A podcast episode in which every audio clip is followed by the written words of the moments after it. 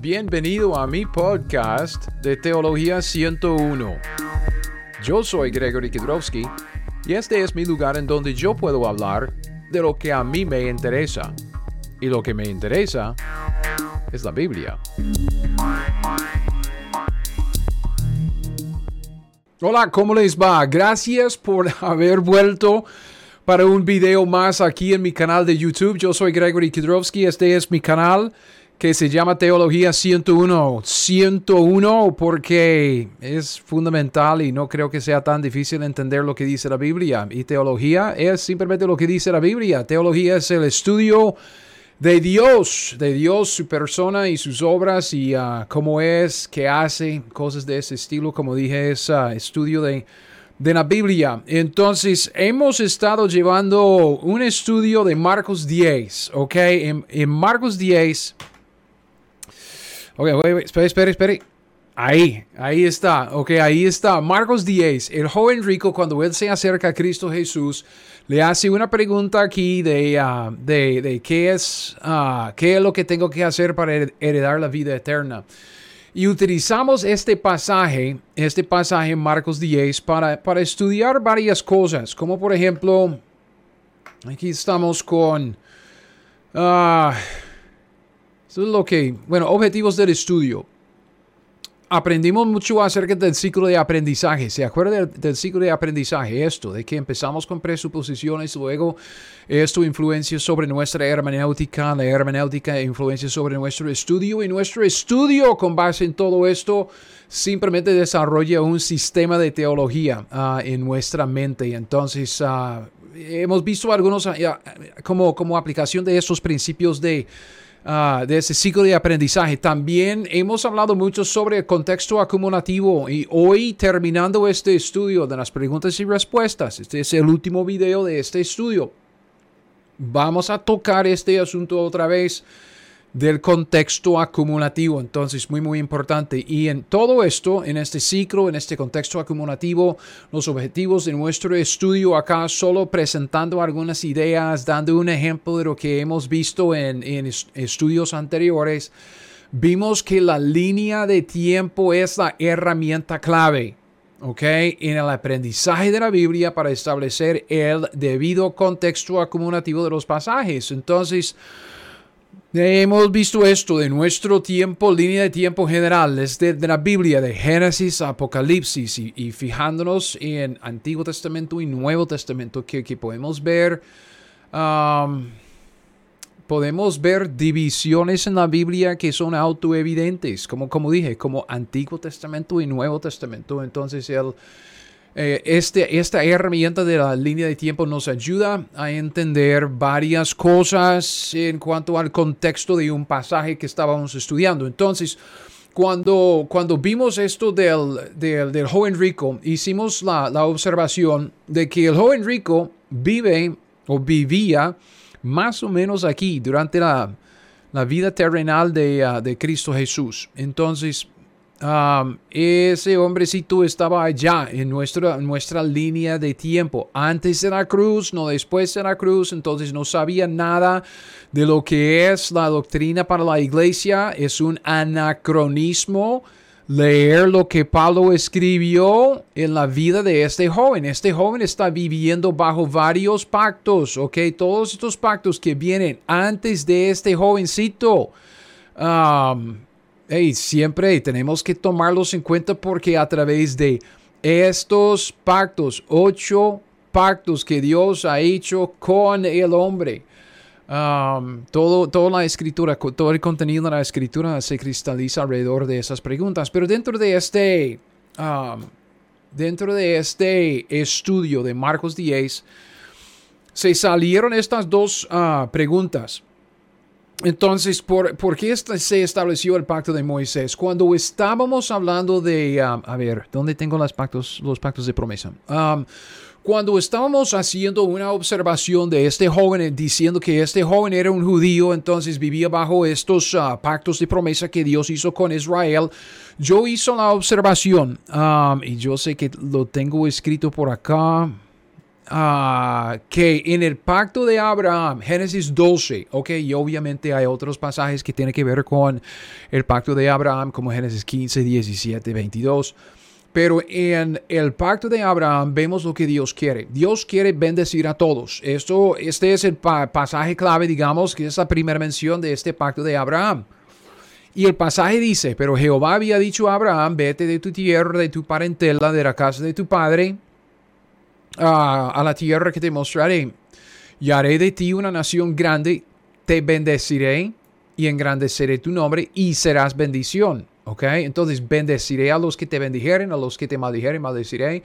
Y, y, Dios hace esta, esta promesa clave. Serán benditas en ti todas las familias de la tierra. Entonces, desde este punto, toda la bendición, incluyendo la salvación, como que en lo último, viene a través de Abraham. ¿Ok? Porque viene a través de Cristo. Cristo es descendiente de Abraham, es hijo de Abraham.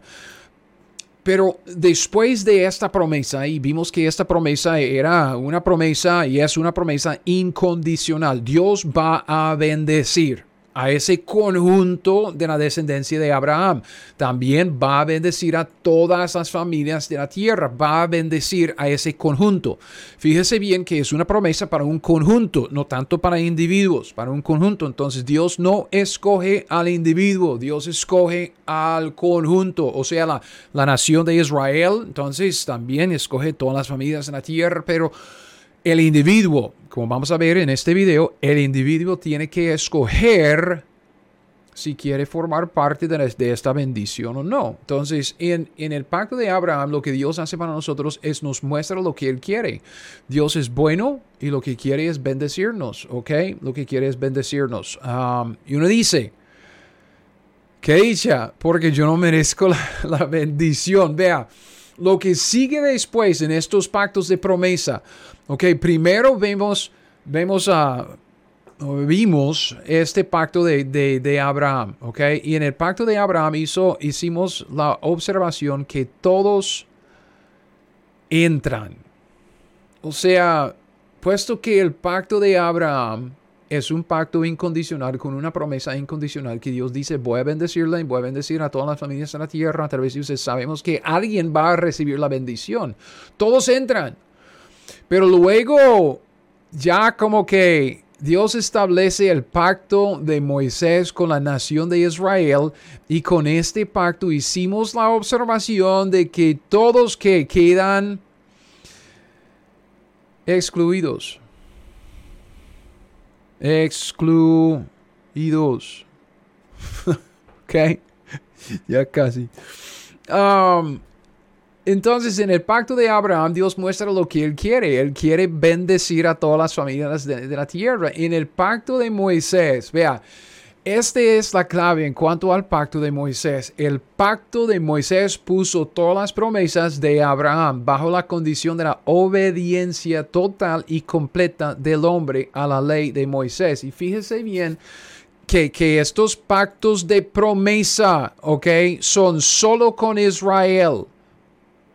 Dios no hizo estos pactos de la promesa con nadie más. Es con Abraham y luego pasó las promesas de Abraham a su hijo Isaac y luego de Isaac a su hijo Jacob, quien se llama también Israel, con los doce hijos de Israel que llegó a, llegaron a ser la nación de Israel. Este, estos pactos, disculpen, estos pactos tienen que ver con Israel. Entonces, cuando yo digo cosas como el pacto de Moisés puso las promesas de Abraham uh, bajo la condición la obediencia total del hombre. Lo que quiero que, que usted entienda es que este pacto se hizo con Israel, ¿ok?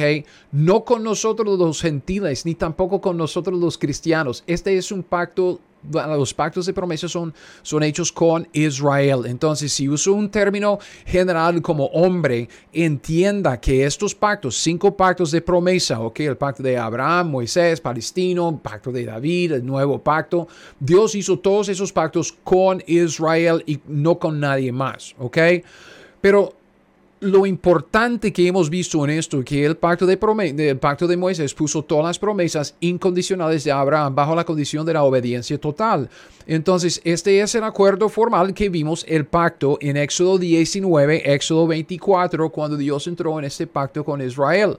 Dios dice, si dieres oído a mi voz y guardares mi pacto, ok, condicional, vosotros seréis mi especial tesoro y vosotros me seréis un reino de sacerdotes y gente santa. Y el pueblo respondió a una y dijeron, todo lo que Jehová ha dicho haremos. Entonces ellos entraron en ese pacto ya como...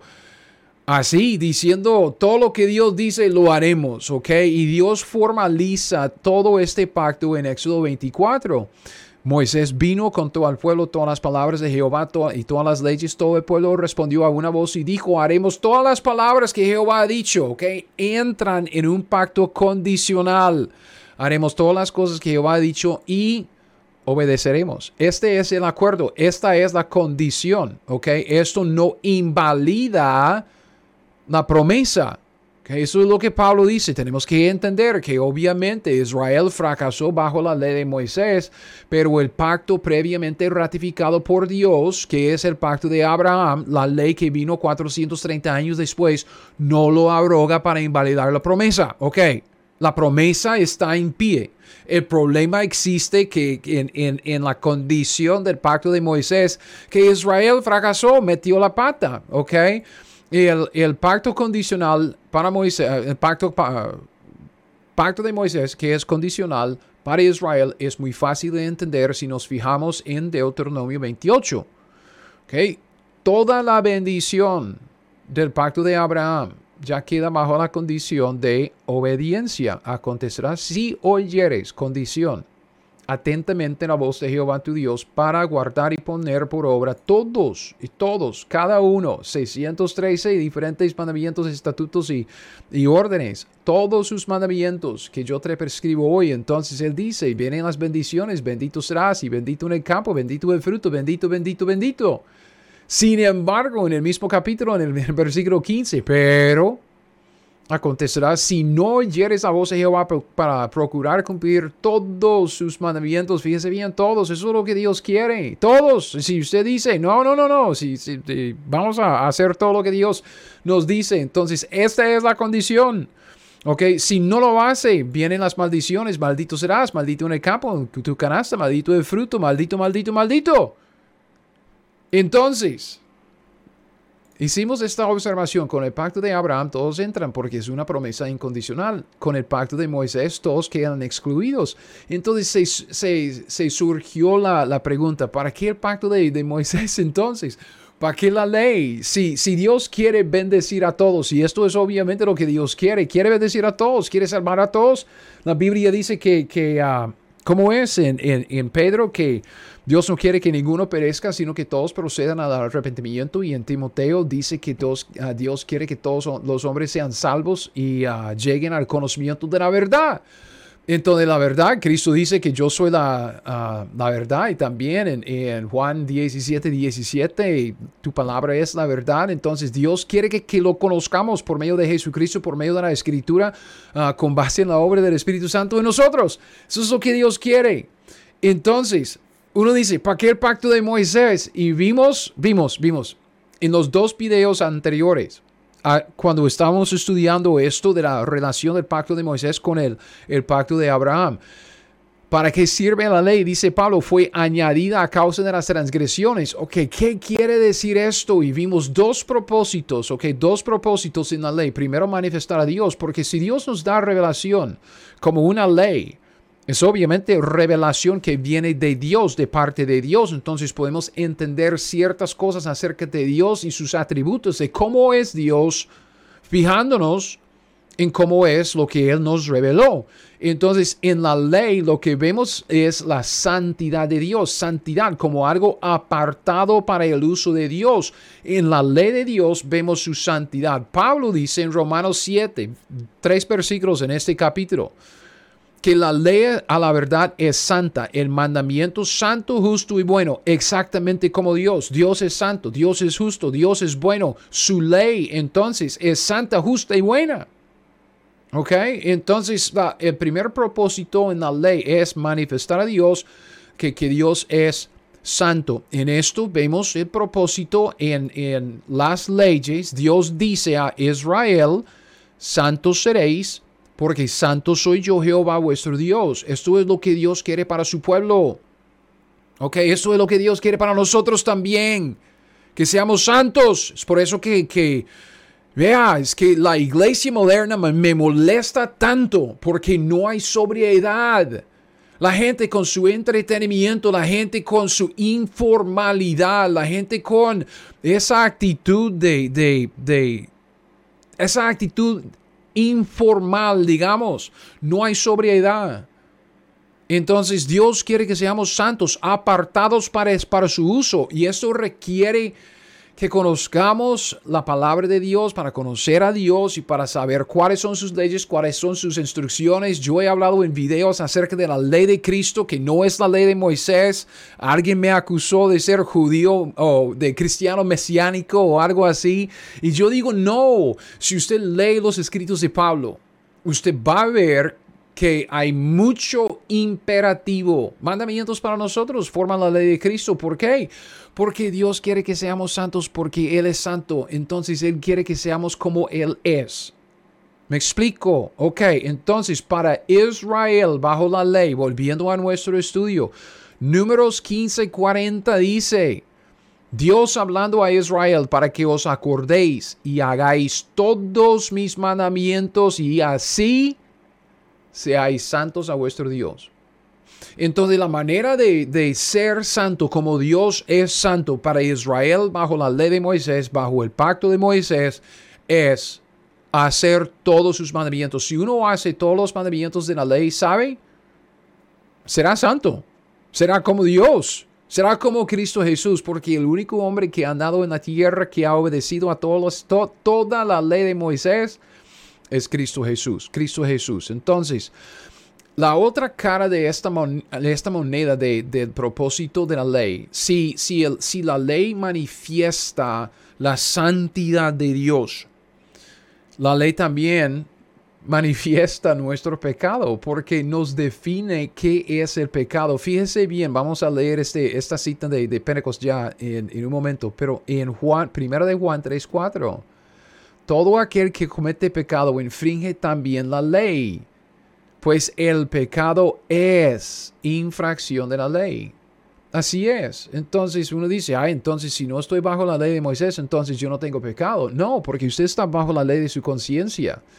Su conciencia le condena cuando usted hace cosas malas, ¿sí o no? Sí, entonces el pecado es infracción de la ley. También estamos bajo la el pacto de Noé, que es el gobierno civil, ¿ok? Es pecado no obedecer a las leyes del país en donde vivimos y estas leyes no... Ah, no van en contra de las leyes de Dios, ¿ok? Si hay una ley de, ah, ah, acerca de la velocidad máxima que, que usted puede manejar su carro, entonces es la ley y Dios espera que usted obedezca la ley. Si usted viola la ley, cada infracción de la ley es pecado. Así de sencillo.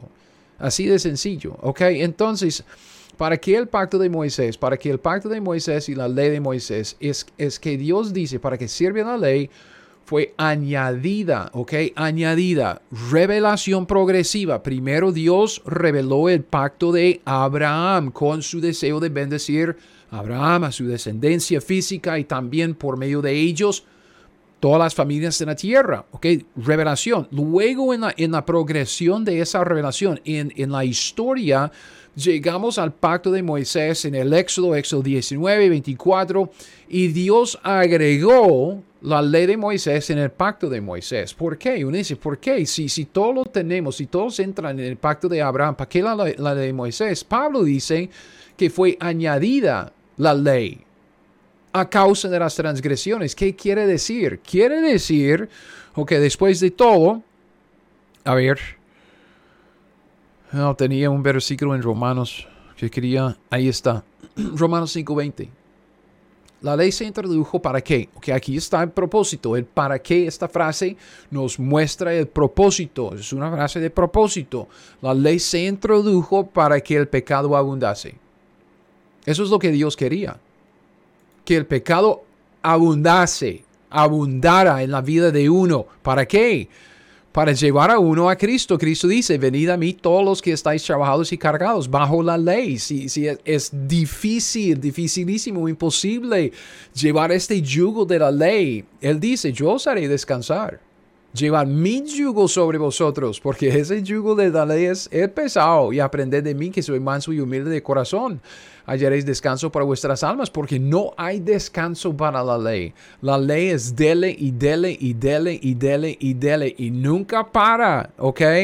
Él dice, mi yugo es fácil y dijera mi carga. Entonces, vea, Llegamos a nuestra pregunta clave. Hay mucho más que podríamos decir de, de, una manera, repasar, pero yo quisiera terminar esto. Y solo para que sepan, para que sepan. Um,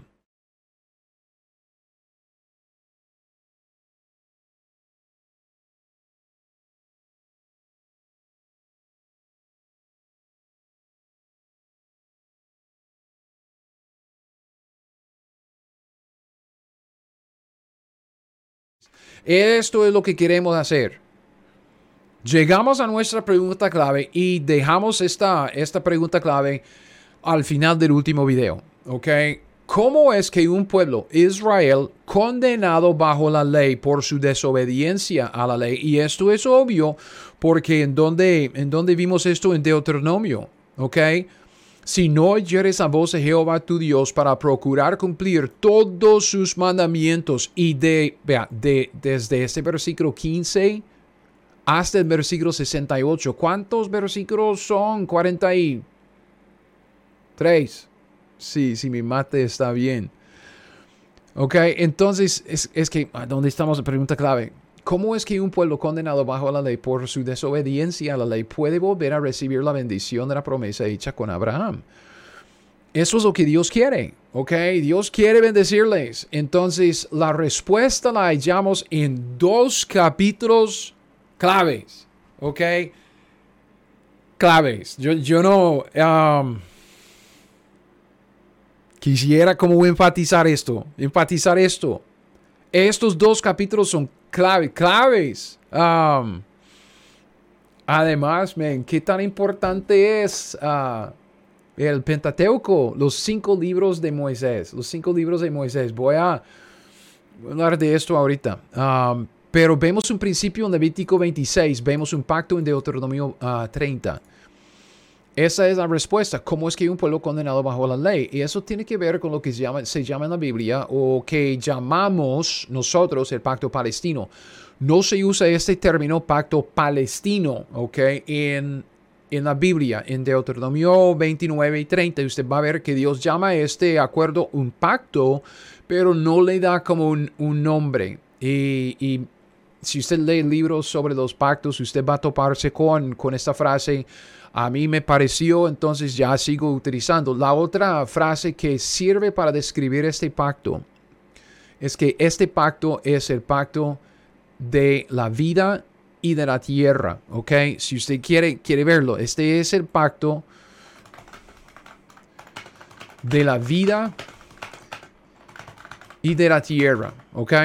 Y porque digo esto, bueno, usted va a tener que um, va a tener que leerlo ahí en, en Deuteronomio 30, porque en este capítulo Dios, o en este pacto Dios, um, pone las condiciones para entrar en la vida. Ok, la regeneración, que es el nuevo nacimiento, pone las condiciones de la vida y también para el judío, pone las condiciones de regresar a la tierra con esta vida. Entonces es el pacto de la vida y de la tierra. Entonces para achicarlo, um, lo llamamos el pacto palestino, porque la tierra que es la tierra prometida en la Biblia se llama la tierra palestina. ¿Ok? Es de los filisteos, entonces de, de ahí viene la palabra palestino. Ok. Trasfondo, trasfondo, trasfondo, ¿verdad? Ok, ¿qué es lo que sabemos? Ok, sabemos que Dios prometió la bendición en el pacto de Abraham. Esto sí, lo hemos visto desde arriba hacia abajo, por los lados, lo sabemos. También sabemos que Dios estableció la condición de obediencia en el pacto de Moisés. O sea, para recibir la bendición prometida, el judío tiene que obedecer a toda la ley de Moisés siempre. A ver, lo vimos en Levítico 26, o lo vemos en Levítico 26 y lo vemos en Deuteronomio 28. Estos dos capítulos son paralelos. ¿Ok? En Levítico 26 usted, usted ve el mismo lenguaje que, que, ve en Deuteronomio 28. Levítico 26 es para la primera generación que salió um, de Egipto en el Éxodo, pero ellos murieron en el desierto durante los 40 años de andar errantes. Y luego llega la segunda, segunda generación que está a punto de entrar en la tierra prometida bajo Josué para conquistarla. Entonces Dios les da también lo mismo, digamos, tiene que obedecer para recibir la bendición y si usted no obedece, entonces va a haber problemas. Entonces son paralelos, vemos casi lo mismo. Si anduvieres, dice en Levítico 26, en mis decretos y guardares mis mandamientos y los pusieres por obra, yo daré vuestra lluvia. Entonces Él dice, aquí vienen todas estas, estas promesas, yo daré paz en la tierra, afirmaré mi pacto con vosotros, entonces viene toda la bendición, como vimos en Deuteronomio los primeros 14 versículos. Si huyeres para guardar y poner por obra todos sus mandamientos, vienen estas bendiciones. Bendito, bendito, bendito, bendito. ¿Ok? Esto es lo que sabemos. ¿Cuál es la otra cara de esta moneda? Ok, la otra cara es, es que en Levítico 26 del 14 a 39 y en Deuteronomio 28 del 15 a 68. Bien, son, vea, estos dos capítulos usted debe leerlos y marcarlos. Leerlos y marcarlos y entenderlos bien, como el contenido de esos capítulos y algunos más que vienen ahorita. Levítico 26, empezando en el versículo 4. Esta es la otra cara de la moneda, de que desobediencia trae la maldición. Dice, si no me oyeres ni hicieres todos mis, mis mandamientos, si desdeñares mis decretos, ah, oh. Frene un poco acá. Piense conmigo, ok. Eh, vamos a desviarnos un poco de nuestro estudio.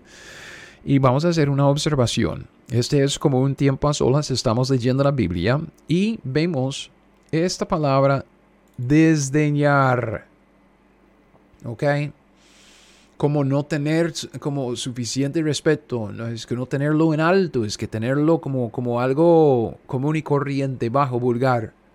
Si desdeñares mis decretos, y yo les hago la pregunta, ¿Qué es lo que está haciendo la iglesia moderna hoy en día con los decretos de Dios? O sea, con lo que Dios declaró en la escritura de Génesis a Apocalipsis.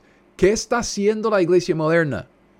¿Qué está haciendo la mayoría de los pastores hoy en día que no quieren enseñar la palabra de Dios, que no quieren predicar expositivamente? Ellos dicen, ay, pero la gente está en bruta hoy en día con sus teléfonos celulares que no pueden prestar atención a una exposición de la escritura y yo digo, ah, entonces usted está dejándose llevar por las opiniones de los hombres y no por lo que dice la, escritura.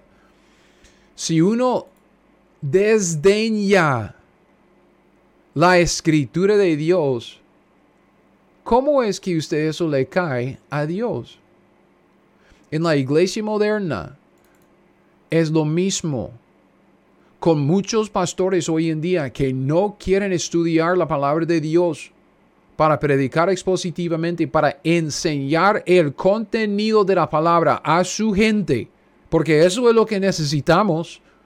No necesitamos historias, no necesitamos psicología, no necesitamos ah, pancitos con café, aunque sí es rico, tacos o pupusas o una bandeja paisa, buñuelos colombianos, lo que sea. Uno dice, ok, está bien, pero lo que necesitamos, prioridad, Segunda de Timoteo 3, del 15 al 17. La escritura.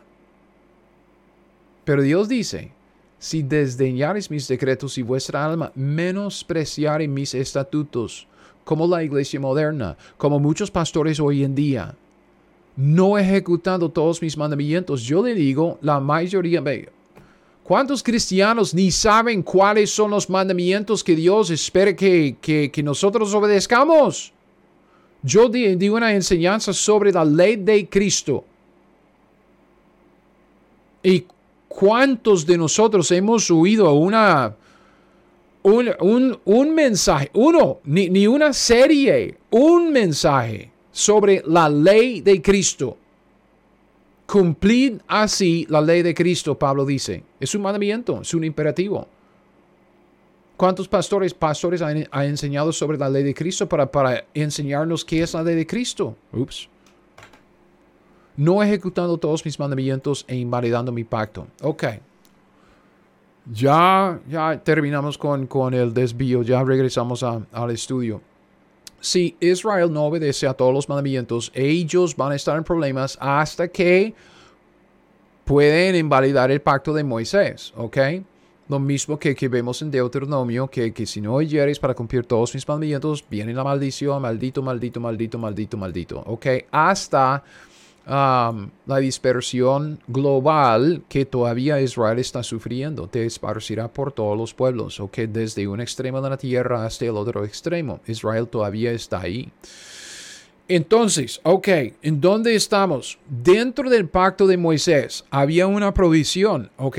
Dios es bueno, Dios es misericordioso, Dios Um, entre todos los omnis, ok, Dios es omnisciente, omnipotente, Dios es que omnipresente. Yo siempre agrego que, que Dios es omnibenévolo, Dios es bueno, ok, todo bueno siempre. Entonces Dios quiere bendecirnos. Dentro del pacto de Moisés hay una provisión de restauración. ¿Por qué? Porque Dios sabía que Israel no iba a guardar todos los mandamientos de la ley, Dios lo sabía.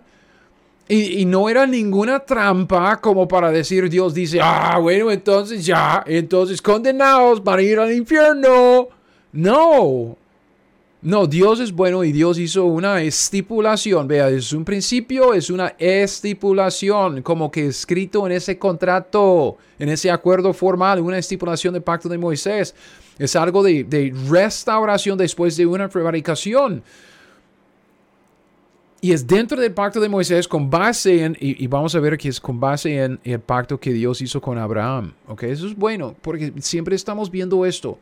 Cuando, cuando hacemos preguntas así, si todos entran por el pacto de Moisés y todos quedan excluidos por el pacto, o por el pacto de Abraham y todos quedan excluidos por el pacto de Moisés, debemos echarnos para atrás para no solo ver el contenido de los dos pactos, pero ver la relación entre los dos pactos. Y vamos a ver que, es muy importante entender la relación entre todos los pactos, porque Dios está llevando esta revelación progresivamente. El contexto se va acumulando, entonces tenemos que tomar cada, cada, pacto que viene después de, de, otro pacto en el contexto de ese otro pacto. Entonces, ah, ok, hemos hablado de esto revelación progresiva y contexto acumulativo. Vean lo que dice Levítico 26, porque aquí vemos la bondad de Dios. Aquí vemos que dentro del pacto de Moisés, con base, como dije, con base en la promesa del pacto de Abraham, Dios hizo una provisión para restauración. Es un principio porque es una estipulación del pacto de Moisés. Esto es muy importante, ¿ok?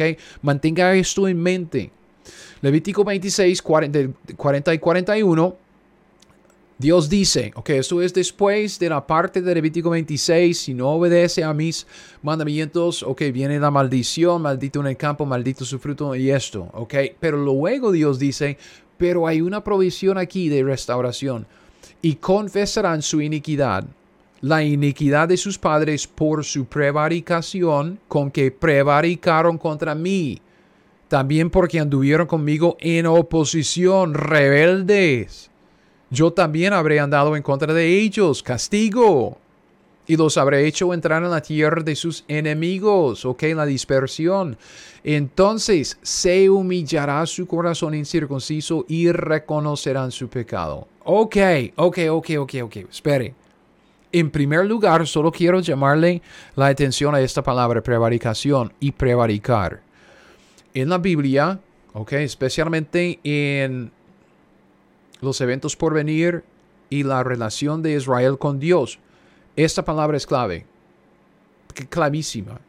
Prevaricación, ¿ok? Entonces ah, vamos a hablar más sobre la prevaricación de Israel ah, luego en otros estudios, ¿ok? Pero después de una prevaricación, Dios estableció un principio de restauración con base en la humildad y el arrepentimiento de su pueblo, ¿ok? Se, se, humillará su corazón en circunciso, reconocerán su pecado. Es un arrepentimiento humilde. Y si el judío pecador hace esto, Dios prometió recordar el pacto incondicional de Abraham y así restaurarlos de nuevo en la bendición, ¿ok? Pero siempre con base en la obediencia, ¿ok? Porque el pasaje dice, si, sigue diciendo, entonces, si se humillará, reconocerá su pecado, entonces, con base en esto, su conversión, yo me acordaré de mi pacto con Jacob, asimismo de mi pacto con Isaac, y también de mi pacto con Abraham me acordaré. Okay, es el pacto de Abraham que se pasó a Isaac y a Jacob, quien se llama Israel. Haré memoria de la tierra, pero la tierra será abandonada por ellos. Y ahí sigue 44. Aun con todo esto, estando ellos en tierra de sus enemigos, yo no los desecharé ni los abominaré para consumirlos, invalidando mi pacto con ellos. Se refiere a este pacto de Abraham. Dios no va a invalidarlo porque es un pacto incondicional. Yo, Jehová, ah, soy su Dios. Antes me acordaré de ellos por el pacto antiguo ¿ok? Cuando los saqué de la tierra de Egipto a los ojos de naciones para ser su Dios, yo Jehová. Entonces Dios hace un principio, eso es una provisión para el judío bajo el castigo por desobediencia. Si se humilla su corazón y reconoce su pecado, Dios lo restablece. Esta es una provisión para la nación de Israel hay siete renovaciones del pacto de Moisés con base en este principio. Aquí están siete. Que la primera es con el becerro de oro en Éxodo 32, aún antes de recibir toda la ley. Moisés está arriba y, y Aarón está abajo con la nación de Israel desenfrenado y haciendo una fiesta como la iglesia moderna. Ups. Aplicación personal. Hay siete renovaciones del pacto de Moisés, ¿ok? Ahí, ahí tiene las, ah, las referencias. Pero fíjese bien en que este principio es una provisión del pacto de Moisés, ¿ok? Um, aquí está, fíjese en esta pregunta aquí.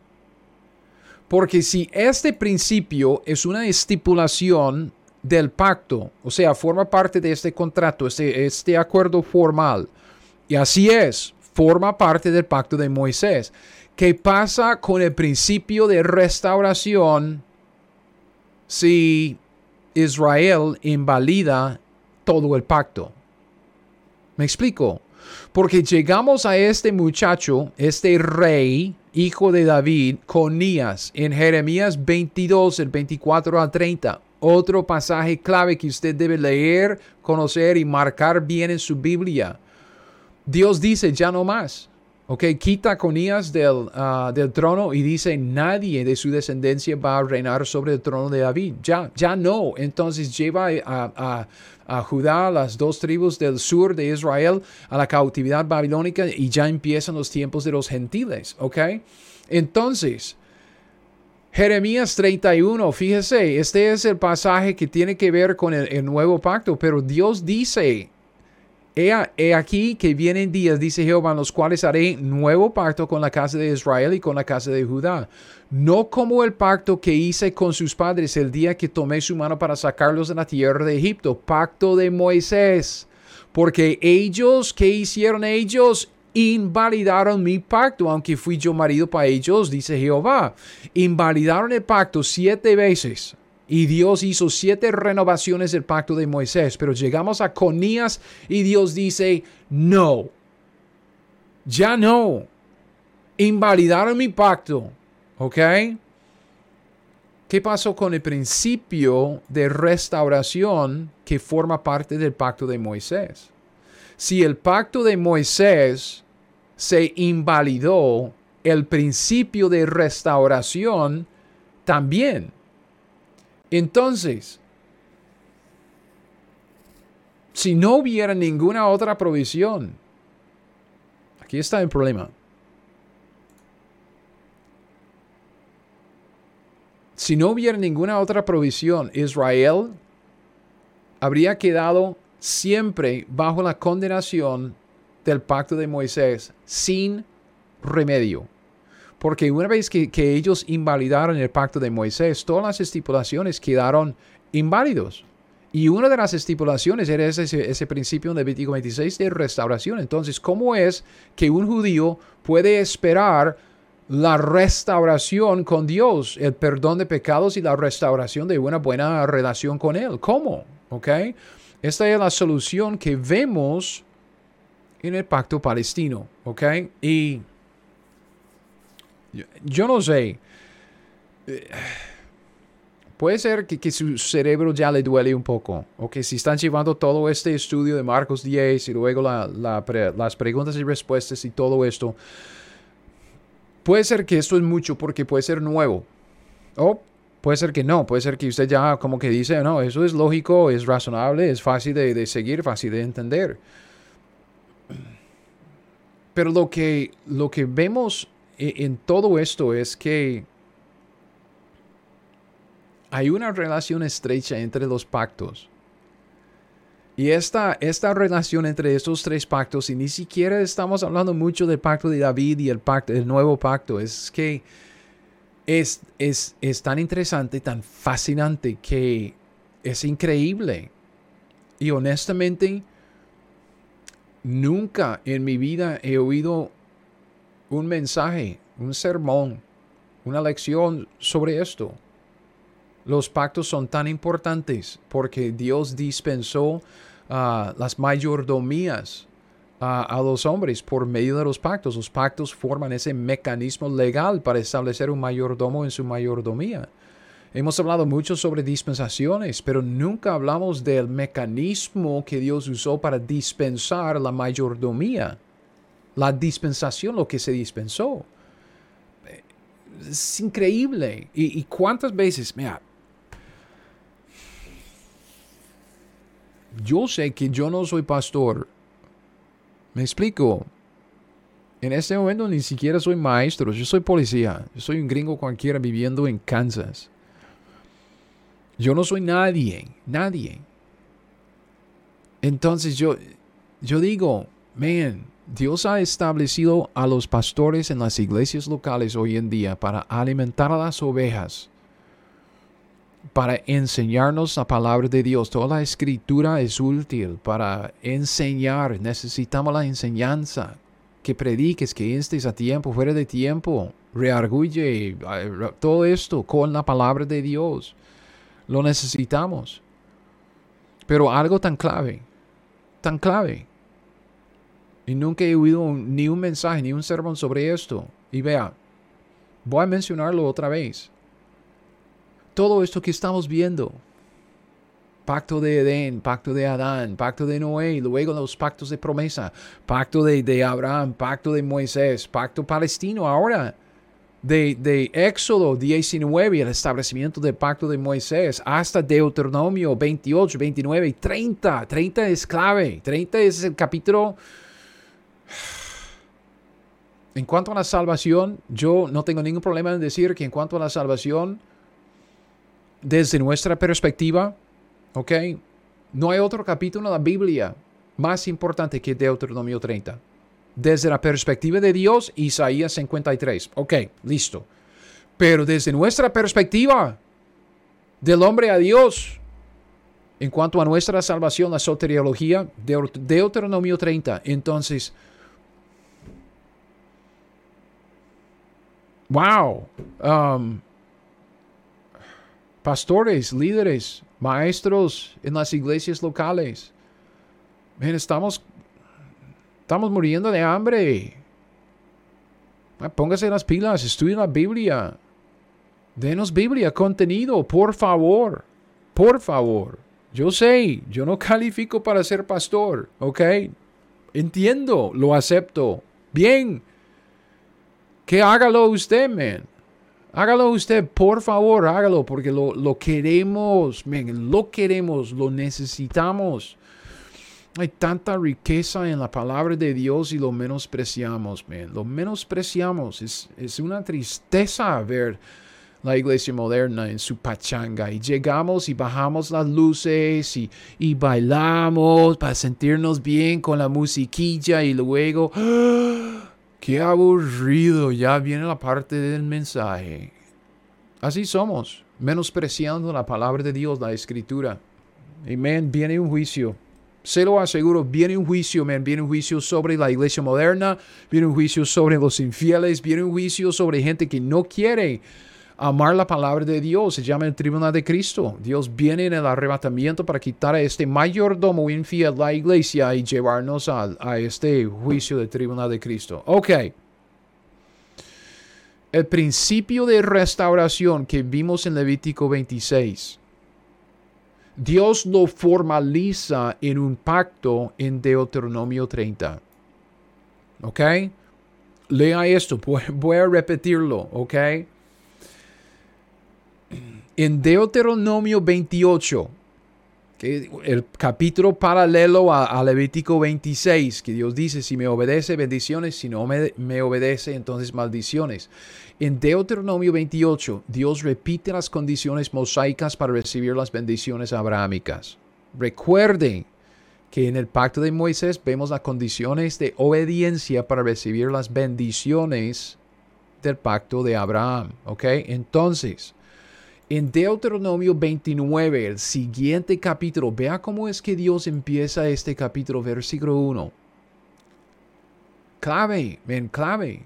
El Pentateuco, Génesis, Éxodo, Levítico, Números, Deuteronomio, son cinco libros importantísimos para entender el contexto de todo lo que viene después en la revelación progresiva, el contexto acumulativo. Ah, pero no, queremos llegar al, oh, yo quiero leer el Evangelio según San Juan, porque tan bonito Cristo, del Hijo de Dios. Pero si usted no entiende lo que viene de, de, de antes, no va a entender lo que está pasando en los Evangelios. Es exactamente lo que estamos viendo en, en, en, en Juan. ¿Ok? Juan, Juan, Marcos con este joven. ¿Ok? En Deuteronomio 29.1, la Biblia dice, estas son las palabras, fíjese bien, fíjese bien, fíjese bien, en, en, solo observe. Estas son las palabras del pacto que Jehová mandó a Moisés que celebrase con los hijos de Israel en la tierra de Moab. Además del pacto que concertó con ellos en Horeb el monte Sinaí queda en Horeb. El pacto que Dios hizo con Israel en Horeb, en el monte Sinaí, ¿cuál fue? Pacto de Moisés. Ahora la segunda generación está en la tierra de Moab, que es la tierra al lado oeste del Jordán están al punto de cruzar el Jordán y entrar en la tierra prometida bajo el mando de Josué para conquistarla. Están, no están en Sinaí, no están en Horeb, están en la tierra de Moab. Y Dios dice que vienen en este capítulo y el siguiente, 29 y 30, palabras del pacto que Jehová mandó a Moisés que celebrase con los hijos en, en la tierra de Moab. Es un pacto nuevo, es un pacto distinto del pacto de Moisés, porque dice es un pacto además del pacto que hizo con ellos en Oreb en Monte Sinaí. Entonces, si alguien dice que este pacto palestino no es un pacto, es simplemente una renovación del pacto de Moisés, yo le digo, usted no cree lo que dice la Biblia. Fíjese bien en lo que dice la Biblia. Son palabras de un pacto que Jehová mandó a Moisés que celebrase con los hijos de Israel en la tierra de Moab. Están una generación 40 años después de cuando él estableció el, el pacto de Abraham. Y dice, para aclarar el asunto, que es un pacto además del pacto que concertó con ellos en Sinaí, en Orem. Dios estableció un pacto nuevo con Israel, 20, uh, Deuteronomio 28, condiciones. Ellos van a meter la pata, invalidar el pacto. Entonces Dios establece un nuevo pacto con ellos, el pacto palestino que lo vemos en Deuteronomio 30. En Deuteronomio 29 y 30 el principio de la provisión de restauración en Levítico 26, del 40 al 45, se formaliza en un pacto independiente, distinto, un pacto que se llama el pacto palestino. Eso es lo que Dios hizo para ellos. Y vamos a leer algunos pasajes de este capítulo. ¿Ok? Porque vea, aunque Dios hizo este pacto palestino, Deuteronomio 29 y 30, con toda la nación de Israel, el enfoque del pacto es con el individuo. El individuo. ¿Me está siguiendo? Es que creo que estoy tirando mucho, mucho conocimiento. Y um, a veces como que me han regañado por eso. Um, de que dice que la gente no quiere tanta carne, que la gente lo que quiere es leche, cómo aplicar la palabra de Dios, cosas sencillas, y yo enseño demasiado doctrina. ok, es mi canal de YouTube, yo puedo hacer lo que me da la gana. El individuo. Fíjese bien, Deuteronomio 30, los primeros tres versículos. ¿ok? El judío individuo, recuerde, ese es un pacto de promesa, ¿ok? pactos de promesa. Estamos viendo que el pacto de, Abraham todos entran, que el pacto de Moisés todos quedan excluidos, entonces Dios hace un, nuevo, un pacto nuevo con ellos en Deuteronomio 29 y 30, que es el pacto palestino, ¿ok? Es un pacto que Dios hizo con Israel, pero el enfoque de este pacto es con el individuo. Cada individuo tiene que decidir lo que quiere para cumplir con las condiciones de este pacto. Leamos algunos pasajes. Ok, primero, el individuo judío tiene que reconocer su prevaricación y así arrepentirse y convertirse a Dios. Dice, sucederá que cuando hubieren venido sobre ti todas estas cosas, la bendición y la maldición, de Deuteronomio 28, que he puesto delante de ti, y te arrepintieres, exactamente como vimos en Levítico 26, te arrepintieres en medio de todas las naciones a donde te hubiere arrojado Jehová tu Dios, y te convirtieres, como vimos en Levítico 26, a Jehová tu Dios, y obedecieres a su voz conforme a todo lo que yo te mando hoy, tú y tus hijos con todo tu corazón y con toda tu alma. Entonces, si el individuo cumple con estas, estas condiciones, entonces Jehová va a volver a tus cautivos y tendrá misericordia de ti y volverá a recogerte de entre todos los pueblos a donde te hubiere esparcido Jehová tu Dios. Entonces los vuelven ahí a la, a la tierra prometida. Entonces el individuo tiene que reconocer su prevaricación, el individuo tiene que arrepentirse, el individuo judío tiene que convertirse a Dios con una devoción total. También, sigamos leyendo Deuteronomio 30 el individuo, el judío, el israelita, tiene que dejar su vida de rebeldía y desobediencia, tiene que volver a Jehová, tiene que someterse a la ley de Moisés y obedecer a sus estatutos, sus decretos y sus mandamientos. Versículo 8. Y tú volverás y oirás la voz de Jehová y pondrás por obra que todos sus mandamientos que yo te ordeno hoy. Entonces el judío que se arrepiente y se convierte de sus pecados a Jehová Dios, ya tiene que volver a obedecer a la ley de Moisés. Dios siempre le, le, señala la ley. Te hará Jehová, versículo 9, te hará Jehová tu Dios abundar en toda obra de tus manos, en el fruto de tu vientre, en el fruto de tu bestia, en el fruto de tu tierra, para bien, porque Jehová volverá a gozarse sobre ti para bien, de la manera que se gozó sobre tus padres. Eso es lo que Dios quiere darle la bendición de, Abraham.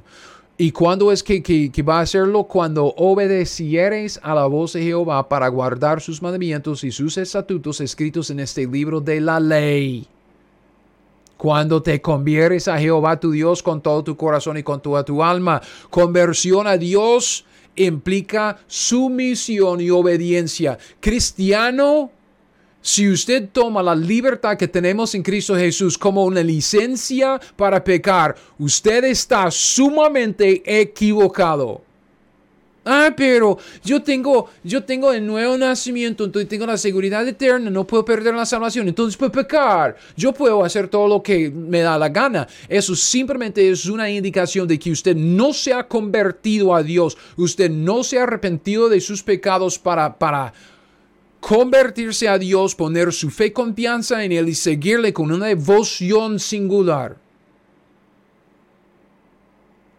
Cuando nos convertimos del pecado a Cristo, somos seguidores de Cristo. Seguidor de Cristo quiere decir que estamos sometiéndonos a su liderazgo, a Él y a lo que Él nos dice, vamos a obedecerlo. Sigue diciendo en, Deuteronomio 30, 15 16, mira, yo he puesto delante de ti hoy la vida y el bien, la muerte y el mal. Porque yo te mando hoy que ames a Jehová tu Dios, que andes en sus caminos, que guardes sus mandamientos, sus estatutos y sus decretos para que vivas y seas multiplicado y Jehová tu Dios te bendiga en la tierra a la cual entras para tomar posesión de ella. Entonces ya puede ver por qué es que yo digo que este es el pacto de la vida y de la tierra.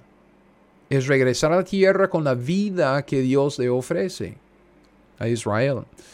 Entonces Dios llama al individuo y últimamente lo llama a escoger. Tiene que escoger la vida. Si quiere la vida, tiene que arrepentirse. Si quiere la vida, tiene que seguir a Dios con una devoción singular y obediencia a la ley. Deuteronomio 30, versículo 19. Estos dos versículos son claves en el capítulo. La Biblia dice, a los cielos y la tierra llamo por testigos hoy contra vosotros, que os he puesto delante. Vea, la vida y la muerte, la bendición y la maldición. Es la, bendición de, de Abraham, del pacto de Abraham. Dios dice al judío individual, escoge pues. Ok, para, para mis hermanos calvinistas, Dios manda a cada judío individuo escoge. Es una elección propia por el propio libre albedrío. Escoge pues la vida, eso es lo que Dios quiere, no quiere que ninguno perezca. Escoge pues la vida para que vivas tú y tu descendencia. Y si el individuo judío hace esto, Dios le dará la bendición que él prometió a Abraham. Dice, escoge pues la vida para que vivas tú y tu descendencia, amando a Jehová tu Dios, atendiendo a su voz y siguiéndole a Él. Porque Él es vida para ti y prolongación de tus días a fin de que habites sobre la tierra que juró Jehová a tus padres, Abraham, Isaac y Jacob, que les había de dar. Dios se refiere al pacto de Abraham porque toda esta bendición viene del pacto de Abraham y las promesas incondicionales allá. Pero lo que quisiera que, que usted vea es que Dios dice que tiene que escoger, cada judío individuo tiene que escoger arrepentirse de sus pecados, convertirse a Dios y seguirle a Dios en sumisión y obediencia total y completa a la ley de Moisés, al liderazgo de Dios, es una devoción singular a Dios, es, es decir, siguiéndole a Él. porque es que usted cree que vemos esta, esta, este mismo lenguaje con el joven rico en el pasaje que estudiamos? Maestro, bueno, ¿qué haré para heredar la vida eterna? Jesús le dijo, tiene que guardar la ley, toda la ley. Si usted guarda toda la ley, entonces va a bendición. Este es el acuerdo que Dios hizo con Israel en el pacto de Moisés. Eso es lo que dice la Biblia. Los mandamientos, sabes, no adulteres, no mates, no hurtes, no digas falsos testimonios, no defraudes, honra, honra a tu padre y a tu madre. Haga esto y vivirás. Él entonces respondió y le dijo, Maestro, todo eso lo he guardado desde mi juventud. Entonces Jesús mirándole le amó y le dijo, una cosa te falta. Fíjese, fíjese. No le regañó por, por no obedecer a la ley. Él tomó por sentado que el joven, ok, si usted dice que lo ha guardado, bien. Pero él dice, una cosa te falta, anda, vende todo lo que tienes, dalo a los pobres, tendré tesoro en el cielo y ven qué dice, sígueme. Devoción singular, sígueme. ¿De dónde viene este lenguaje? Del pacto palestino. Cristo está señalando el pacto palestino para la salvación de este joven. El joven, el problema que tiene no es su obediencia a la ley, tanto como su devoción a Jehová. Eso es lo que le falta. Escoge pues la vida. ¿Cómo? Amando a Jehová, atendiendo a su voz y siguiéndole a Él. Sígueme, dice Cristo. Tome su cruz. Una vida de sacrificio. Y sígueme. Entonces lo que tenemos que entender aquí es que el pacto de Moisés no invalida la promesa de bendición en el pacto de Abraham. Okay? Esto es Gálatas 3:17. Pablo dice, el pacto de Abraham, previamente ratificado por Dios para con Cristo, la ley que vino 430 años después, no lo abroga para invalidar la promesa.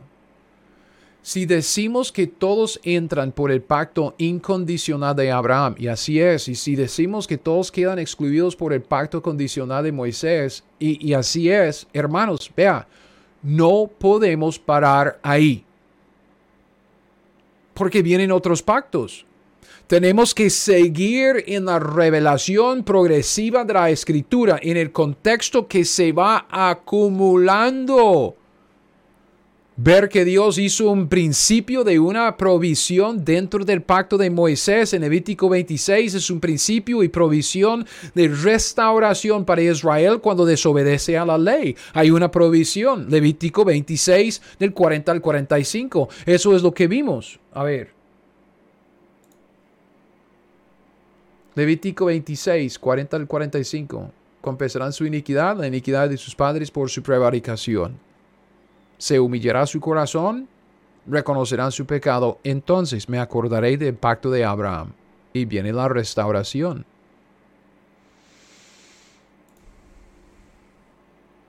El problema con este principio de Levítico 26 es que formaba parte del pacto de Moisés y Dios sabía que Israel, al fin y al cabo, iba a desobedecer tanto que invalidaría el pacto de Moisés. Entonces, ¿Qué pasó con su principio de la provisión de restauración? Si forma parte, si este principio es una estipulación del pacto de Moisés, ¿qué pasa? Se invalidó cuando el pacto se invalidó. Este es el problema. La provisión se invalida cuando el pacto se invalida. Ok. ¿Cuál es la solución? Dios estableció un pacto nuevo, un pacto incondicional en Deuteronomio 29 y 30 que se llama el pacto palestino, ¿ok? Pacto palestino. El pacto palestino formaliza el principio de Levítico 26 en un pacto independiente y distinto. Obviamente el pacto palestino para el judío, como hemos visto ya varias veces en varios ah, pasajes, ese pacto palestino está estrechamente ligado a la ley de Moisés porque el pacto palestino llama al judío al arrepentimiento y también a la sumisión a la ley, a la obediencia a la ley de Moisés. Sin embargo, con el pacto palestino, Dios estableció la manera de restaurar a su pueblo escogido en las bendiciones de la promesa de Abraham, aun cuando su pueblo invalidó el pacto de Moisés. Este pacto palestino es un pacto nuevo. Y esto nos lleva al punto clave de todo este estudio. Alguien me hizo algunas preguntas. Si todos entran por el, el, pacto de Abraham, ¿por qué o para qué la ley de Moisés? Este, este aquí. Y lo que tenemos que hacer es no parar con estos dos pactos. Tenemos que seguir porque hay tres pactos después. ¿okay? El pacto palestino, el pacto de David y el nuevo pacto. Pero para nuestro estudio, ya estamos ya para, para terminar, este es, esta es la clave, esta es la respuesta. El pacto palestino llega a ser el colador, como un filtro. Sirve para apartar a los rebeldes de los fieles de Israel. Sirve para apartar a los fieles quienes van a heredar toda la bendición bajo el pacto de Abraham en la tierra que Dios les prometió en el mismo pacto de Abraham. El pasaje clave es este. Es otro pasaje que usted debe marcar bien en su Biblia. leerlo y saber en dónde puede localizarlo, porque esto pone en contexto todo lo que Dios está haciendo a través de estos pactos de la promesa. Dios dice a Israel, Ezequiel 20 de 37 a 38, os haré pasar bajo la vara y os haré entrar en los vínculos del pacto. Y Dios dice, apartaré de entre vosotros a los rebeldes y a los que se rebelaron contra mí. De la tierra de sus peregrinaciones los sacaré, mas a la tierra de Israel no entrarán y sabréis que yo soy Jehová. El pacto palestino llega a ser el colador para cada israelita, cada individuo de la nación. Vea, los rebeldes son los que no quieren someterse al pacto palestino con su llamado al arrepentimiento, con su llamado a dedicarse únicamente a seguir a Dios con una devoción singular. Y esos rebeldes se quedarán bajo la maldición del pacto de Moisés porque nunca jamás regresarán a Dios en una restauración si no quieren arrepentirse y convertirse a Dios. Nunca experimentarán las bendiciones de la promesa de Abraham. Deuteronomio 30. Ok, Deuteronomio 30 Pacto palestino, todo el capítulo contiene las estipulaciones. Dice, mas si tu corazón, si tu corazón se apartare y no oyeres y te dejares extraviar y te inclinares a dioses ajenos y le sirvieres rebeldes, yo os protesto hoy que de cierto pereceréis. ¿No se acuerda? Creo que Lucas 13 o algo así, cuando, cuando Cristo dice, si no se arrepiente, igualmente pereceréis. No prolongaréis vuestros días sobre la tierra donde vais, pasando el Jordán para entrar en posesión de ella. Entonces los rebeldes, Dios está colándonos, Dios está apartándonos y usa el pacto palestino para hacerlo. Todos entran, es una bendición para todo el conjunto, pacto de Abraham. Pero Dios pone la ley de Moisés, entonces ¿quién puede guardar? Aún los fieles no pueden guardar toda la ley siempre, solo Cristo lo hizo. Entonces Dios puso el pacto palestino después. Es un nuevo pacto, un pacto independiente, distinto, para decirle al, al judío individuo, si usted quiere estar conmigo, solo tiene que arrepentirse, escoger la vida. Sígueme a mí con una devoción singular que requiere obediencia a la ley, obvio, pero sígueme a mí, que es arrepentimiento y fe, es, es convertirse del pecado de sí mismo a Dios, a seguirle a Él y dejar de seguirse a sí mismo.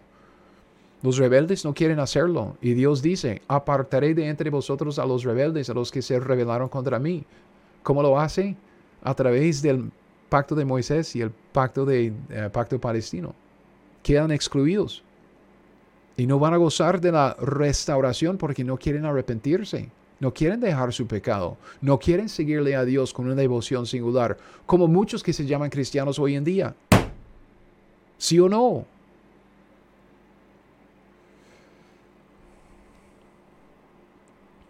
Ok. Sigamos. Deuteronomio 30, 19 y 20. Solo los que pasan por el colador del pacto palestino entrarán en la bendición. Solo los que escogen la vida según el pacto palestino entrarán en la vida y la bendición del pacto de Abraham.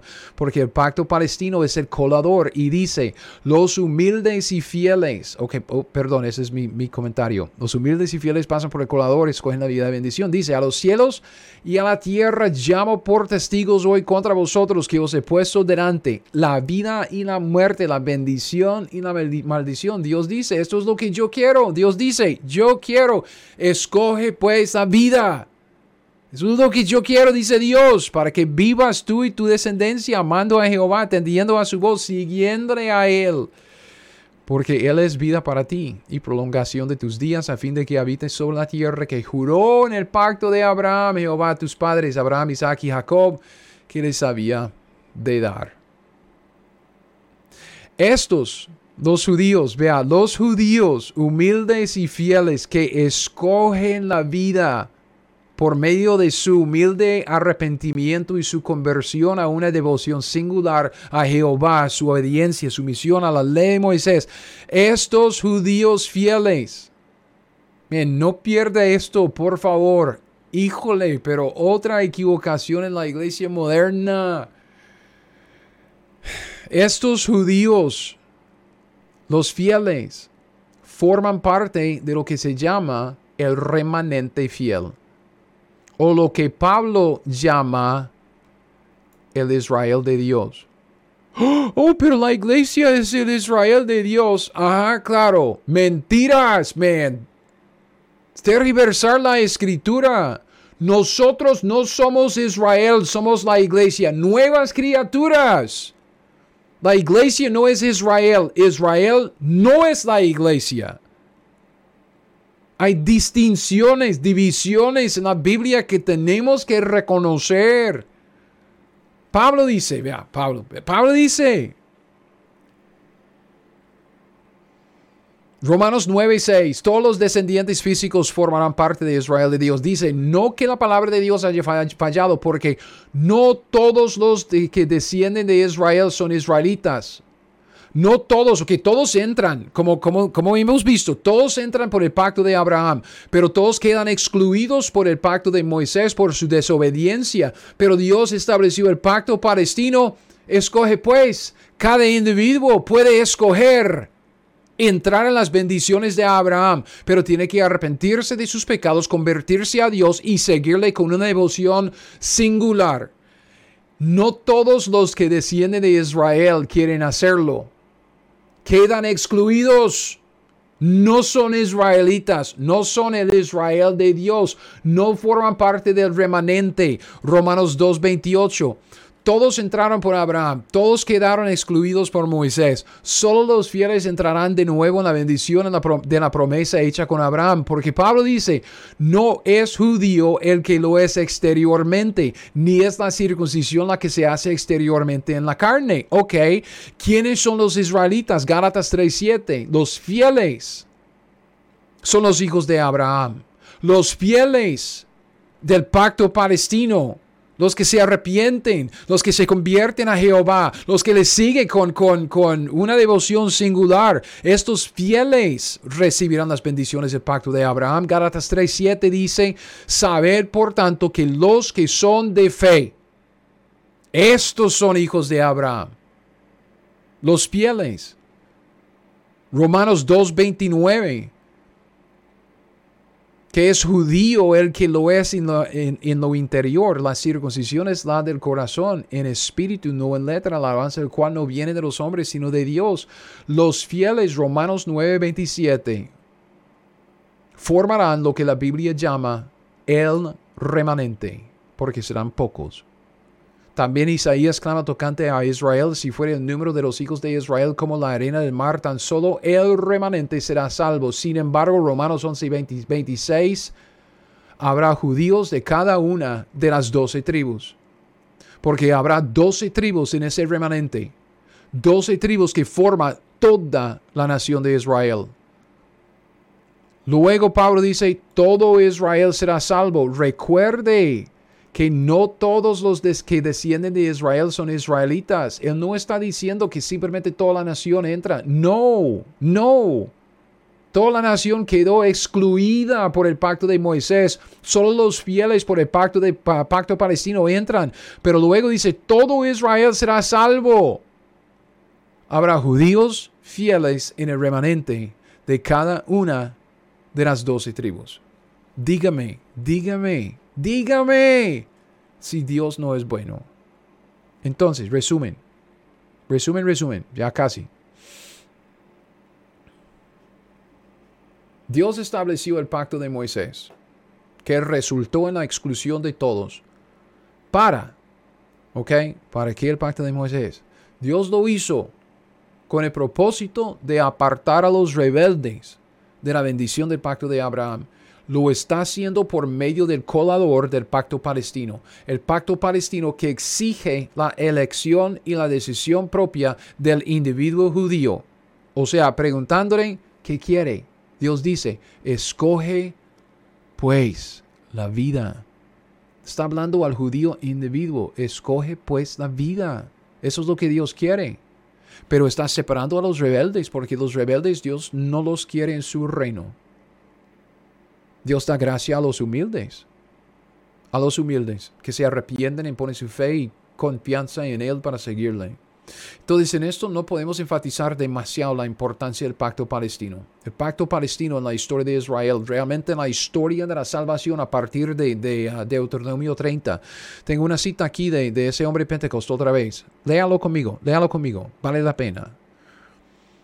Pentecostés dice, para comprender y explicar la historia de Israel, según se registra a lo largo del Antiguo Testamento, Quizás no haya capítulos más importantes que Deuteronomio del 28 al 30. Todo lo que leemos sobre la historia de Israel y el plan de Dios para Israel está relacionado con lo que está incluido en el pacto palestino de Deuteronomio 28 al 30. Él sigue diciendo, el principio que ha gobernado la historia de Israel y su relación con Dios es muy simple. La obediencia a la ley de Moisés, como vimos en Deuteronomio 28, traerá bendiciones, la bendición prometida a Abraham. Mientras que la desobediencia a la ley de Moisés, Deuteronomio 28, 15 en adelante, traerá la disciplina y posiblemente incluso desastre. Y eso es lo que trajo. Ellos están en una dispersión global. Entonces, en los pactos de la promesa que Dios hizo con Israel, pacto de Abraham, de Moisés, palestino, de David, nuevo pacto, vemos una relación estrecha que lleva a uno desde la promesa general para todo el pueblo, en el pacto de Abraham, últimamente es una promesa también para todas las familias de la tierra, hasta la decisión propia del individuo para participar en dicha promesa con, con, base en el pacto palestino. Entonces vemos que con el pacto de, el pacto de Abraham, vemos ahí que es la fuente de toda bendición. Es una promesa incondicional para el conjunto de, de los descendientes de Abraham, no para los individuos. Una promesa incondicional que Dios va a bendecirlos. ¿Okay? Luego en el pacto de Moisés, el pacto de Moisés estableció los requisitos para participar en la bendición por mérito propio. Si usted quiere merecer la bendición de Dios, lo que tiene que tener es santidad. Una obediencia total, completa a la ley de Moisés, que es la manifestación del carácter y de la naturaleza de Dios, o sea, la santidad y la bondad. Eso es lo que dice números 15, 40. Para que os acordáis y hagáis todos mis mandamientos y seáis santos a vuestro Dios. Hacer todos los mandamientos es ser santo, conforme al pacto de, Moisés. Lo opuesto obviamente es cuando errares y no hicieres todos esos mandamientos que Jehová ha dicho a Moisés. Todas las cosas que Jehová os ha mandado por medio de Moisés. Tiene que hacer todas las cosas que Jehová mandó. Entonces, en el pacto palestino, vemos la restauración en la bendición prometida para un pueblo desobediente y un pueblo condenado según Deuteronomio 28. ¿Ok? Dios ofreció esta restauración en el pacto palestino a cada individuo del pueblo de Israel.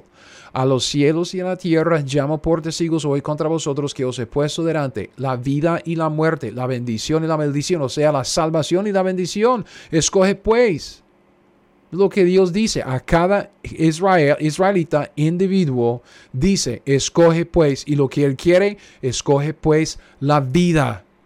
Para que vivas tú y tu descendencia, amando a Jehová, atendiendo a su voz, siguiéndole a Él, devoción singular, porque Él es vida para ti y prolongación de tus días, a fin de que habites sobre la tierra que juró Jehová a tus padres, Abraham, Isaac, Jacob, que les había de dar. Y luego, pues aquí está el nuevo pacto, como dije, voy a mencionarlo, porque en el nuevo pacto Dios hace una provisión, es realmente la provisión que se necesita, ah, que necesitan los humildes, los humildes que escogen convertirse a Jehová y seguirle con base en el pacto palestino es que ellos necesitan recibir vida eterna, entrar en el reino, que Dios establecerá este reino en la tierra para extenderlo para siempre. Entonces, Brevemente, hablemos de nuevo pacto. Sabemos que nadie obedece a la ley de Moisés completamente, solo Jesús. Entonces todos quedaron excluidos de la bendición de Abraham, como vimos en Deuteronomio 28. Con el pacto palestino, Dios le ofrece la vida y la restauración a cada individuo, cada judío que quiere convertirse a Jehová. ¿ok? De esta manera, el pacto palestino, como hemos visto, llega a ser el colador para apartar a los rebeldes que no quieren convertirse de los humildes que sí escogen convertirse. ¿Ok? Es... Yo no sé en dónde, en dónde puse la, el versículo. Ese, ese pasaje de... Um, no. Provisión. ellos invalidaron el pacto. Ahí está el problema y la solución. ¿Dónde puse eso del, de Ezequiel? Ezequiel 20. Ahí está. Ezequiel 20. Ok. Nuestro pasaje del colador. Os haré pasar bajo la vara, os haré entrar en los vínculos del pacto, apartaré de entre vosotros a los rebeldes, a los que no quieren, ok, someterse a las condiciones del pacto palestino en Deuteronomio 30, a los que se rebelaron contra mí, no obedeciendo a la ley de Moisés y no quieren convertirse de su, de su rebeldía. Ok, entonces,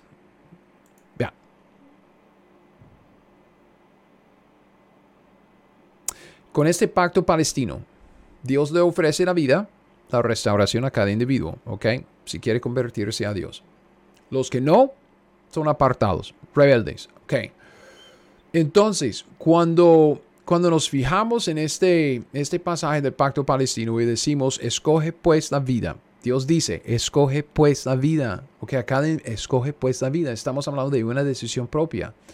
Y obviamente la elección de uno, la decisión de uno, uno escogiendo, no lo salva, ¿ok? No logra la remisión de, los pecados. Entonces Dios estableció el nuevo pacto para proveer la vida nueva.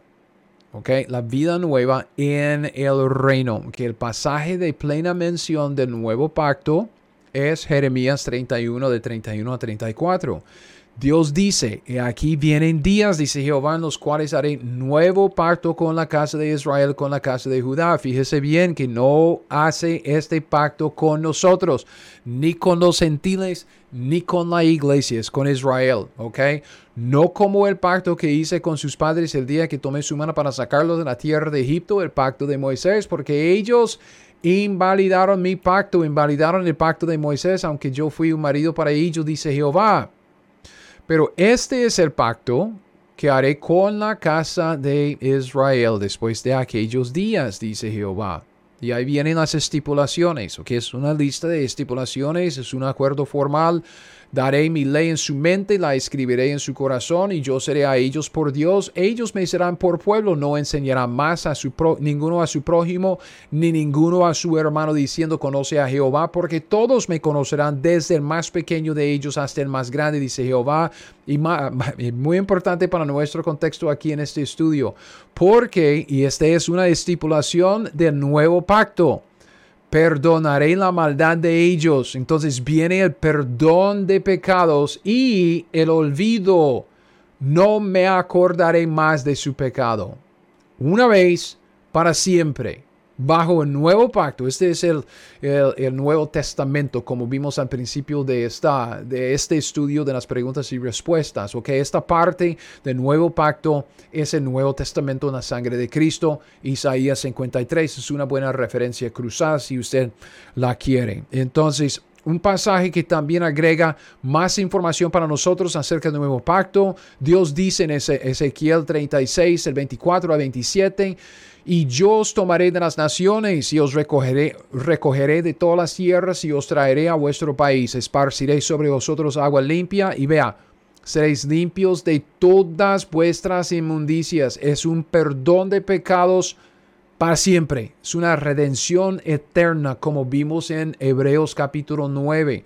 De todos vuestros ídolos los limpiaré, os daré corazón nuevo Pondré espíritu nuevo dentro de vosotros, quitaré de vuestra carne el corazón de piedra, os daré un corazón de carne y pondré dentro de vosotros mi espíritu. Es por eso que Dios dice, yo seré vida para, para, para ustedes. Escoge pues la vida, yo seré esa vida. ¿Ok? ¿Por qué? Porque Dios bajo el nuevo pacto promete poner dentro de los fieles su espíritu y haré que andéis en mis estatutos y guardéis mis preceptos, los pongáis por obra, porque eso es lo que Él prometió aquí arriba en el nuevo pacto. Ok, solo lo menciono, ok, es, esto es para otro estudio, para, pero es que lo, lo meto aquí no para confundirle, lo meto aquí para decir lo mismo. Tenemos que tenemos que llevar un contexto acumulativo, tenemos que entender la revelación de Dios desde Génesis hasta Apocalipsis. No, no debemos leer como, como palomitas, como maispira. No, poco aquí, poco allá, poco aquí, poco, poco, allá. No, lea la Biblia, toda la Biblia de Génesis a Apocalipsis, ¿ok? Y en eso es muy, muy importante. Um, llevar como la, la revelación en su, su, progresión y entender el, la acumulación de, de, contexto conforme a que, que se vaya avanzando la, revelación de Dios. Ok, vamos a concluir, ya vamos a terminar este, este estudio, ya, ya, el video es ah, ya para terminar, ok. Entonces, salieron un par de preguntas de nuestro estudio de Marcos 10, ¿por qué se estableció el pacto de Moisés? Si todo lo tenían bajo el pacto de Abraham, ¿por qué o para qué se hizo el pacto de Moisés? El pacto de, de Abraham y el pacto de Moisés forman parte de lo que la Biblia llama en Efesios 2, los pactos de la promesa, ¿ok? Um, nosotros los gentiles no participamos en estos pactos hasta que entramos en el Nuevo Testamento, pero con estos pactos en sí, um, son, Dios los hizo con Israel. Pero cuando vemos que en el pacto de Abraham, yo digo, todos entran en la bendición y que en el pacto de Moisés, yo digo que todos quedan excluidos por su rebelión y su desobediencia, tenemos que entender que solo son dos de los cinco pactos de promesa. Okay? Hay, más que, que, vienen después. Y, y, si vamos a entender el por qué se estableció uno de estos cinco pactos, tenemos que entender ese uno, ese pacto, en el contexto de su relación con los demás. ¿ok?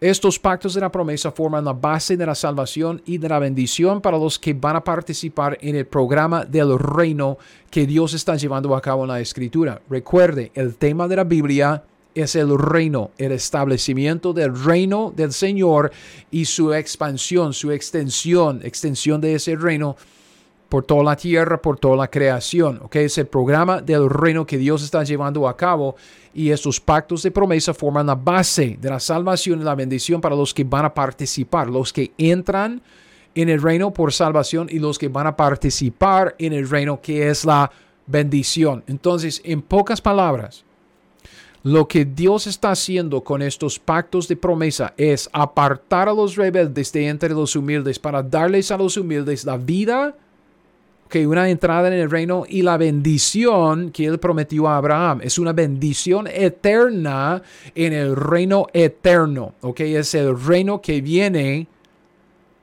con base en el, pacto de David. Pacto de David. Otro pacto de promesa y otro estudio.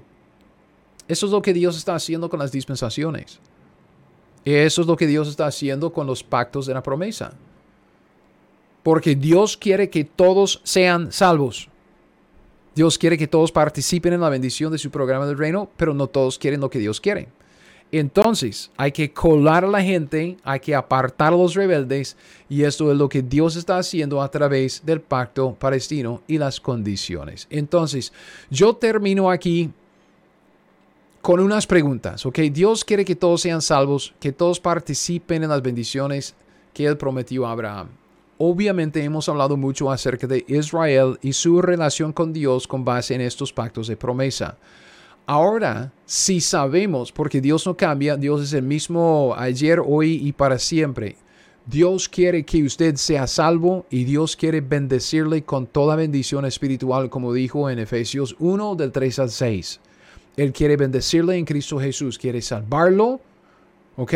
Por la sangre de Cristo bajo el Nuevo Testamento quiere salvarlo porque quiere que todos los hombres sean salvos y quiere bendecirle con todas las bendiciones espirituales que vienen por medio de Cristo Jesús que Dios prometió en el pacto de Abraham. Ahora, vea esta pregunta. ¿Qué quiere usted? Porque sabemos que Dios nos llama al arrepentimiento, ¿ok? Tenemos que arrepentirnos de nuestros pecados seguirle a Cristo con una fe y una devoción singular. Entonces yo le pregunto a usted, ¿a quién o qué está siguiendo? ¿En dónde está puesta su devoción? ¿Qué es lo más importante para usted? Pablo dice, prosigo a la meta. ¿Cuál es la meta en su vida a la cual usted está prosiguiendo? ¿A dónde quiere llegar? ¿Qué es lo que le fascina? ¿Qué es lo que le capta la atención? Porque Cristo dice lo mismo siempre. Tome su cruz y sígueme. Tome su cruz, sígueme. Ok. Debemos hacernos esas preguntas y hacer la evaluación. Vea, aquí terminamos. Ok, espero que haya contestado estas, estas preguntas. Ok. Um, y espero que haya sido una, un estudio que se pueda entender. Si no, pues hablemos. Ah, yo soy Gregory Kidrowski. Este es mi canal de YouTube, Teología 101. Teología porque me fascina estudiar la Biblia y aprender acerca de Dios y de sus obras. Teología 101 porque no creo que sea tan difícil. Solo tenemos que observar lo que dice la Biblia. ¿Ok? Como vimos en nuestro ciclo de aprendizaje, observamos lo que dice la Biblia y vamos a ver que un sistema de teología va a desarrollarse en nuestra mente. Es un, es un sistema de teología con base en la estructura de la Biblia. La estructura de la Biblia se basa en los pactos que, que, Dios usó para establecer las épocas okay, de las mayordomías que son las dispensaciones. Esto es lo que, esto es lo que hemos visto a través de todo este estudio. Gracias por escuchar mi podcast Teología 101. Ahora, si usted quiere las notas de este estudio o de cualquier otro estudio que he sacado, todos mis estudios están disponibles en mi sitio web teología101.net. Es teología101.net. Y con esto lo dejo. Hasta el próximo. Siga fiel, aprenda la Biblia y haga lo que ella le dice.